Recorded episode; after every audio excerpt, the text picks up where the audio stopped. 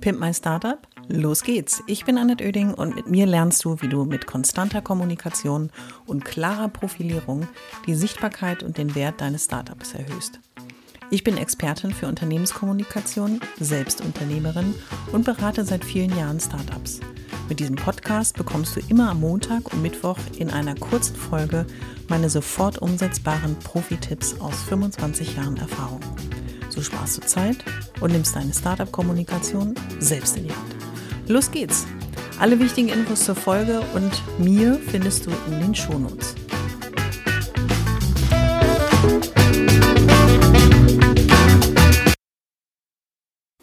In der heutigen Folge nehme ich mich eines Themas an, was mir immer wieder begegnet in den Beratungen und Gesprächen mit Startups. Es geht darum, wie schnell muss ich eigentlich auf etwas reagieren, was mich gefragt wird oder eine Anfrage von Medien, die ich bekomme oder Verbände, die von mir vielleicht Input haben wollen für eine neue Regelung.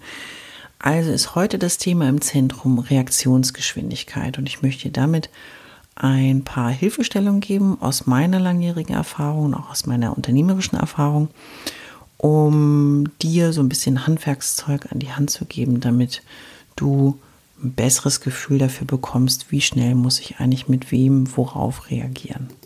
Die Frage wird mir ja gern gestellt, weil viele, die ein Startup gründen, waren vorher eben noch nicht Unternehmer, haben vielleicht nicht in der allumfassenden Verantwortung auch in ihrem Job vorher gearbeitet, sind also unerfahren in dem Thema Reaktionsgeschwindigkeit und auch dem Thema Kommunikation.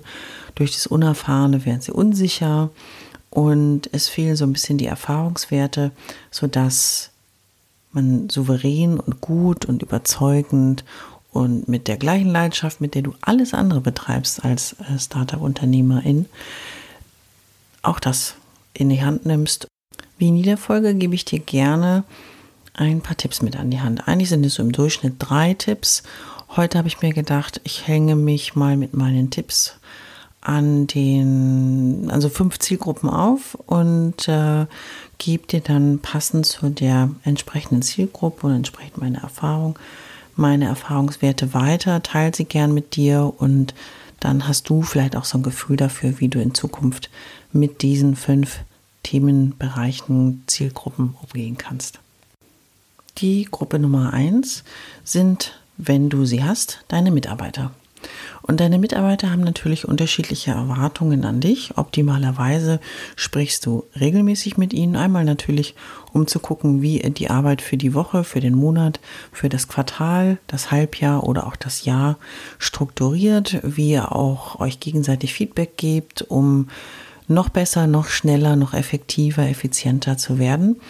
Aber Mitarbeiter haben natürlich auch manchmal Anfragen an dich als Startup-Unternehmerin und das können Sachen sein, eben aus einem persönlichen Personalgespräch, was ich dir empfehle, auch persönlich und regelmäßig zu führen. Regelmäßig heißt vielleicht so ein, nenn es mal jetzt Puls fühlen, ähm, alle halbe Jahr, nicht nur einmal im Jahr, weil dann hat sich relativ viel angestaut. Diese Termine sind dann sehr lang, manchmal sehr emotional.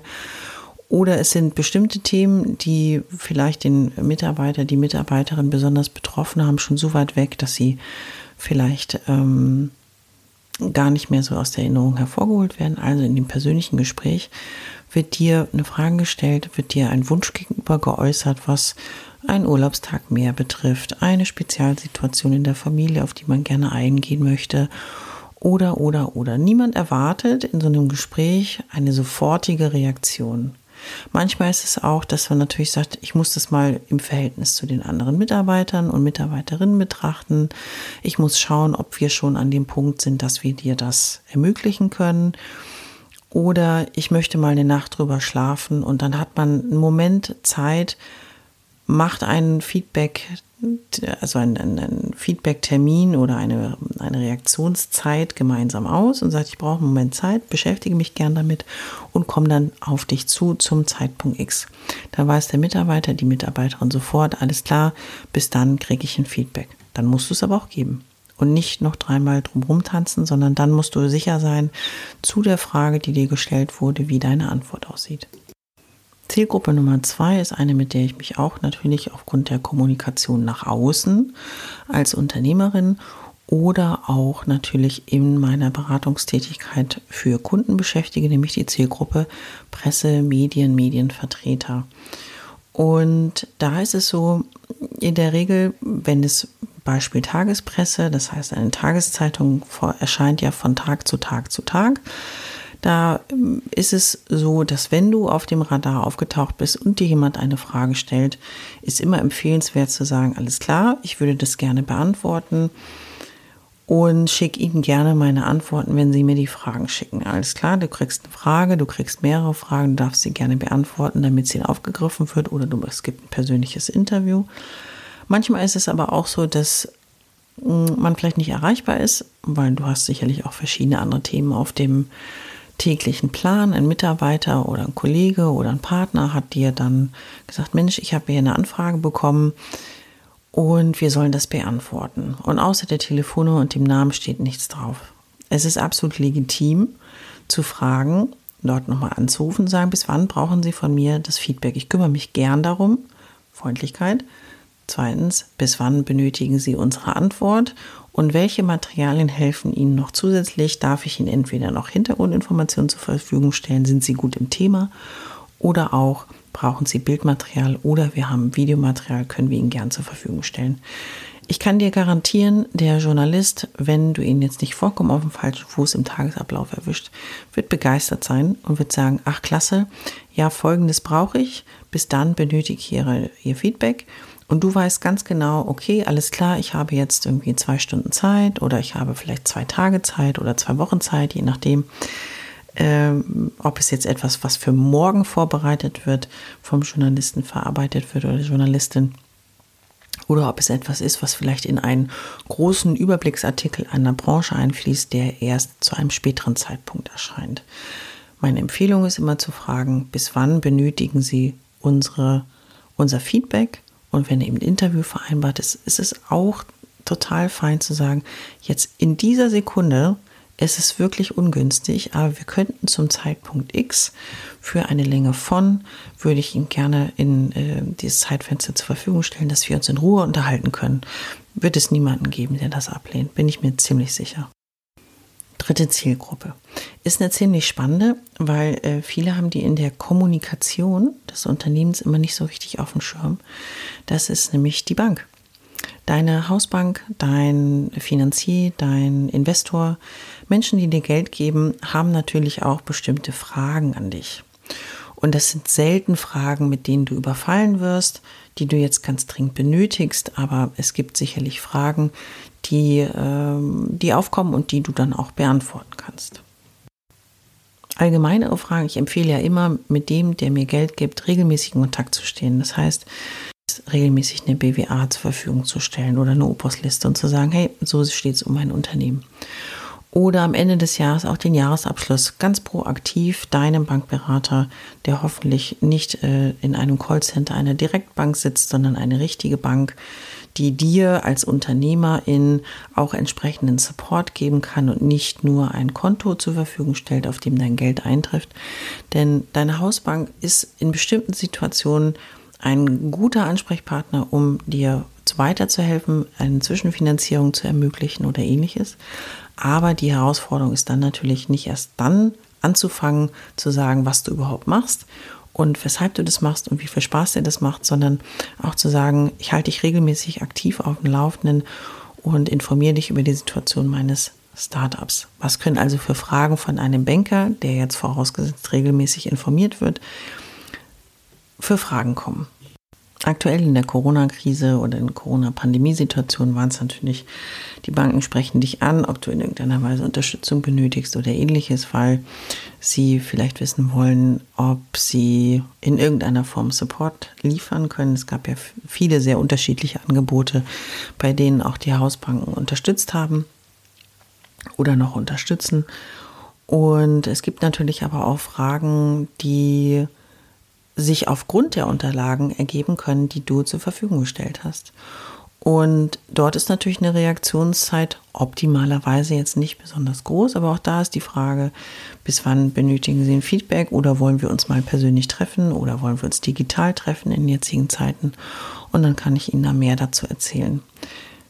Für einen Banker ist es nicht er erwartet es nicht oder sie erwartet es nicht zwingend, dass du der super perfekte BWLer bist, weil auch die ähm, Bankmitarbeiter natürlich wissen, dass Menschen sich selbstständig machen, die jetzt vielleicht nicht die Finanzinstitutsgurus sind. Das ist überhaupt nicht schlimm, darfst auch keine falsche Scham haben, sondern es sind Menschen, die alles Mögliche an Ideen haben und natürlich auch mit Unterstützung der Bank diese realisieren. Das wissen die, ist nichts Neues.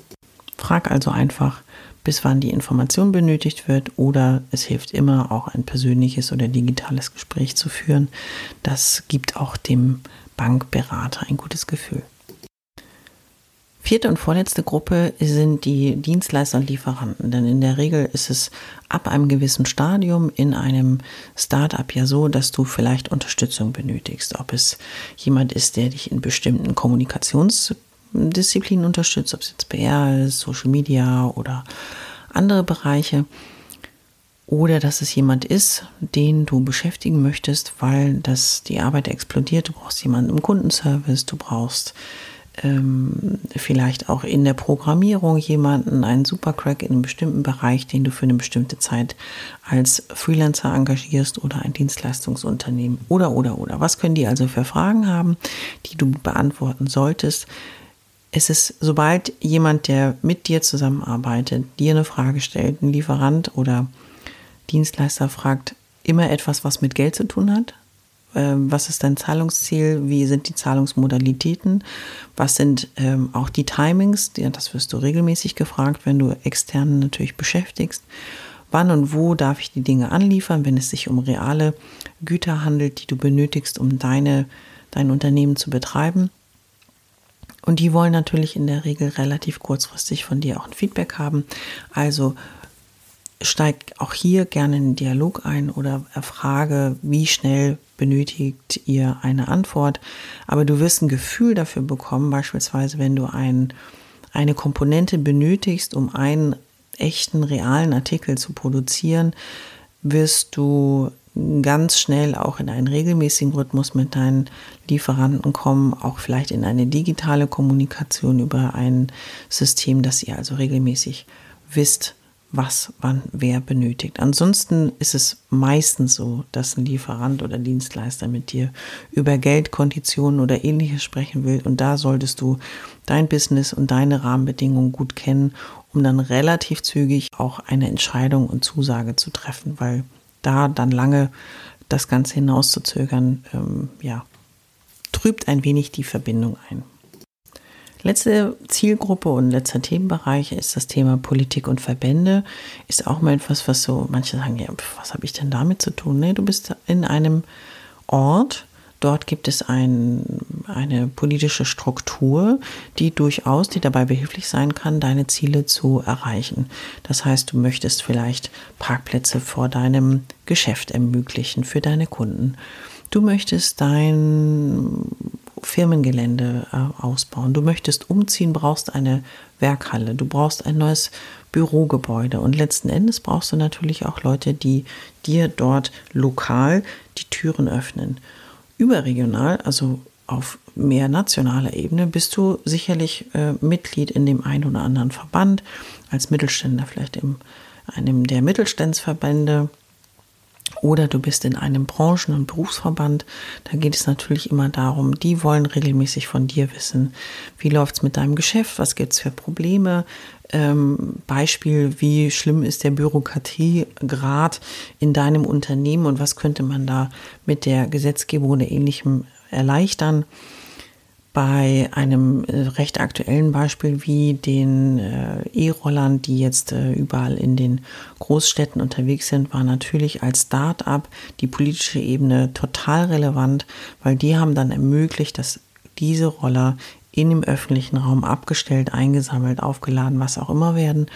Und dazu bedurfte es natürlich Rahmenbedingungen. Und deswegen, wenn du mit der Politik und den Verbänden zu tun hast, die fragen dich in der Regel, wo es bei dir klemmt, was sie für dich vielleicht ermöglichen, erleichtern oder äh, realisieren können. Und im Gegenzug nutze diesen Dialog auch, um dort regelmäßig Input zu geben. Das ist aber nichts, was super zeitkritisch ist, sondern da sind die Vorläufe in der Regel etwas länger, sodass du dich da auch drauf einstellen kannst und in Ruhe auch deine Punkte vorbereiten kannst. Es wird kein Überfallgespräch werden. So, jetzt habe ich heute auch ein kleines bisschen überzogen, muss ich sagen, aber wir kommen zum Schluss der Folge. Und am Schluss der Folge wünsche ich mir immer was. Und der Wunsch ist eigentlich daran gerichtet, was du aus dieser Folge für dich mitnehmen kannst. Und ich hoffe, du hast zum einen verstanden, dass nicht alles immer super eilig ist. Und das ist das, die Herausforderung als Unternehmer, wenn alles super richtig und super genau machen und alles perfekt abliefern, am besten noch weit vor der Zeit, die ähm, erwartet wird. Aber du musst wissen, was wird denn erwartet. Und mein Spruch ist dazu immer nur sprechen und kann geholfen werden. Ein freundliches Gespräch, was du anzettelst und führst, kann immer dazu äh, auch führen, dass diese Fragen beantwortet werden, sodass du einen sichereren Umgang dazu bekommst. Mit wem muss ich wie sensibel und schnell eigentlich umgehen? Und am Schluss noch so eine kleine Erkenntnis, wenn du etwas mal nicht beantworten kannst, ist das überhaupt nicht schlimm.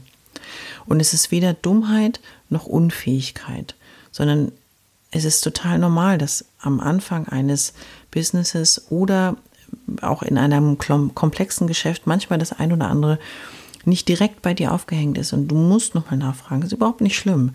Es kommt immer darauf an, wie du in diesem Gespräch diese Lücke kommunizierst und wie du, wie du sie dann im Nachgang eines Gesprächs, einer Reaktion im gesetzten Zeitrahmen auch schließt.